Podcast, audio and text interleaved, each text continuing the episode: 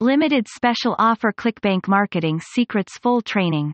Click here to download the full training. Insert your front-end offer URL. If you are working on your career and it seems like you're not going anywhere, please understand that it may not be your intelligence. That's right. You may be, the sharpest tool in the shed, but smarts alone may not take you where you wish to go. You may be very good looking but sadly, looks can only go so far. If you find yourself struggling in any area of your life, despite the amount of work and time you put into it, you may have issues with emotional intelligence. Either you're completely clueless about it, or you haven't fully refined it. Regardless, you are suffering because you are lacking in this department. Here are 8 ways to know if your lack of emotional intelligence is holding you back. Do you find it very hard to hold back your words to a loved one? You often say the wrong things at the wrong time with the people that matter most in your life. Now, it's very easy to pass this all off as being real with them. You can say to them that you're just being sincere and authentic, but unfortunately, such excuse will ring hollow. They can easily ask you a very question that will shut you down. If you truly respect and love me, why do you choose those words to communicate? There are many ways to communicate the same idea. Unfortunately, if you are in an emotional state, it's too tempting and easy to say things in the worst way possible. Instead of simply communicating information, you may say things in such a way that they cut and demean the people you're talking to. People can only take so much of this until they start suspecting that you don't respect them, much less, love them. If you're suffering from any of these, click here to get out from under the negative emotional habits that you may have developed over the years.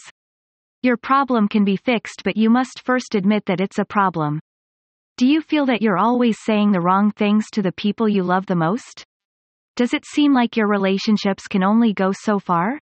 Do you feel that you are somehow trapped in a negative range of emotions that no matter how hard you try and care about people around you, they just can't seem to understand you? It's very tempting to look at that situation and assume the role of a victim. It's very tempting to say that you were just born that way. No you're not. Everything about you, believe it or not, and like it or not, is a choice. Everything from your appearance, to the way you talk to the things that you choose to talk about, and how much money you have in the bank, all of those and many more are results of your choices. Guess where else they come from? They are from inside your mind. Don't for a moment think that your personality has somehow doomed you to a certain life. That's an illusion. You're not stuck. You're definitely entitled to feeling frustrated, but you can make a choice because it is your life. If you're sick and tired of feeling stuck in a personality that you didn't create, click here to learn the techniques that you need to reprogram yours for a better life. Emotional intelligence is built on the solid foundation of self-awareness. When think that you are somehow stuck with a certain personality that produces negative results, you're not. Let me tell you, feeling like a victim is very attractive. It really is. In fact, it's quite seductive. If you think that you're bearing the weight of the world and that people are expecting all sorts of things from you, you can gain a tremendous sense of freedom by simply assuming the role of a victim. When you're the victim, you feel that you're not going to be held accountable.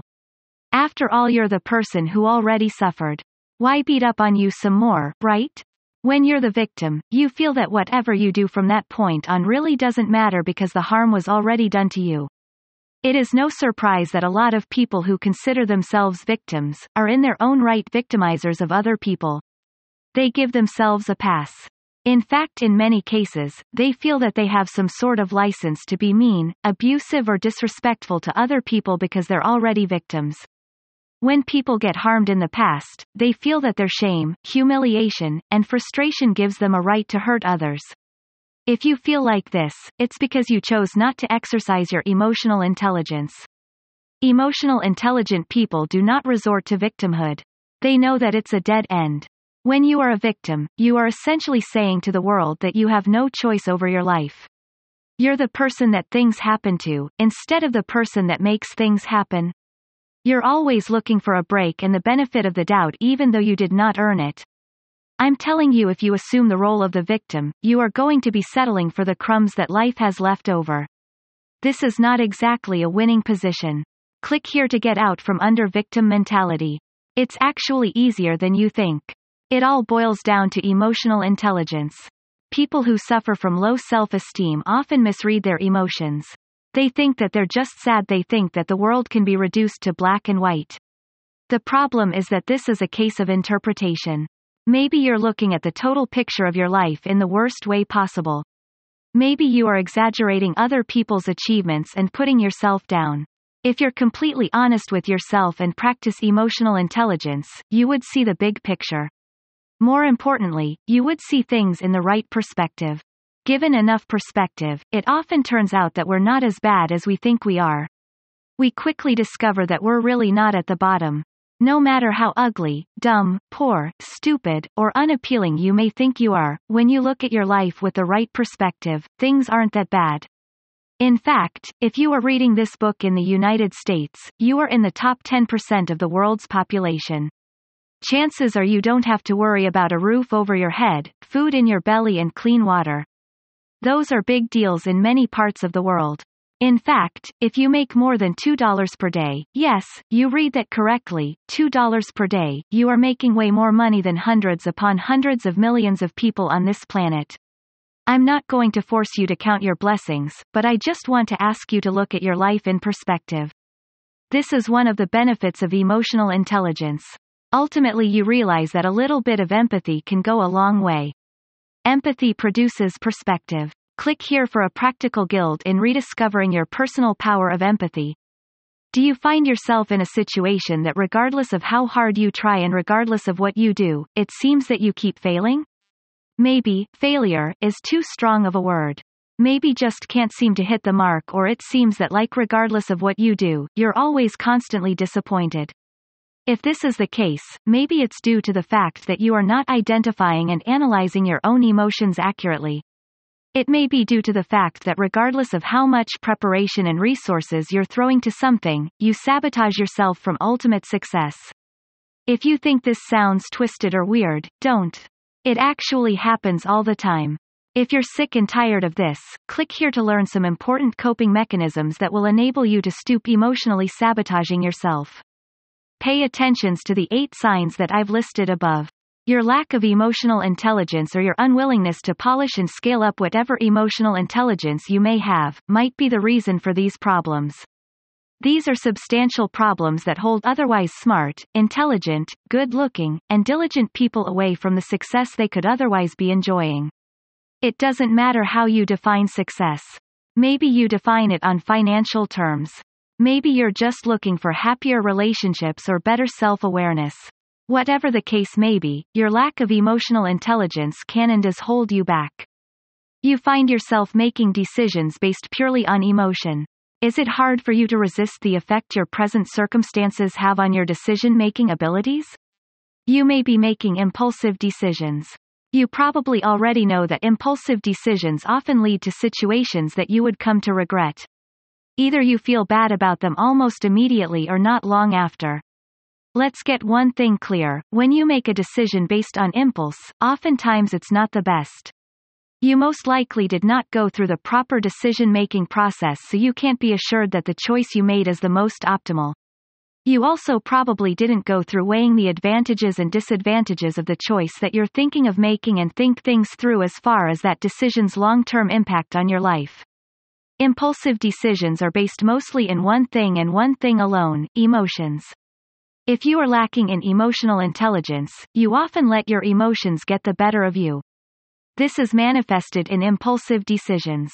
If you're tired of having to live with the effects of your impulsive actions, click here for the solution to your problem.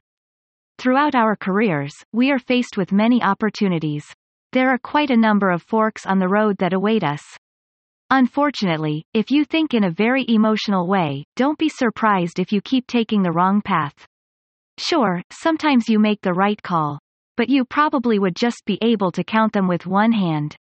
If you were to honestly look back at all your career choices as an emotional thinker, the vast majority of them were the wrong decisions.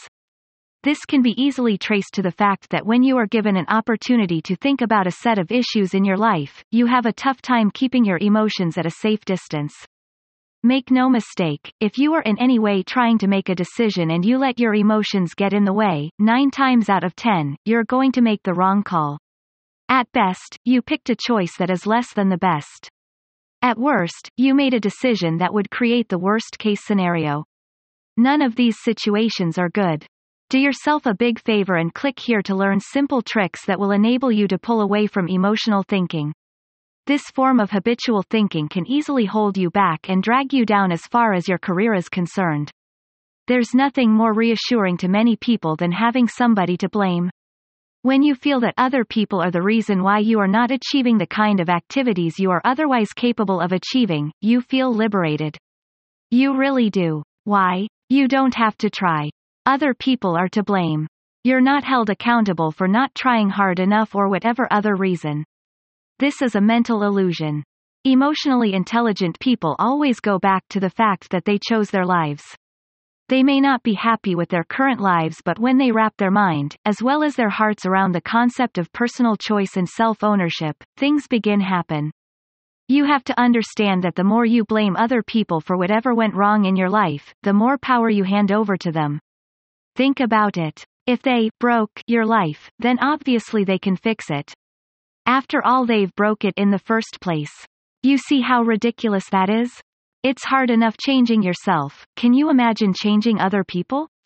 That's precisely the position you put yourself in because you're waiting for them to change of heart so they can help you out. Good luck with that. Emotionally intelligent people are not holding their breath for people and situations they cannot control to turn things around. Instead, they take the first step. That's right, they take initiative to turn things around and make the right choices. This is very difficult for a lot of people to accept, because it's easy to blame whatever frustration you have on other people. Maybe you were abused in the past, or bullied in school, whatever the case may be it's so easy to blame the past other people or situations that you can't control.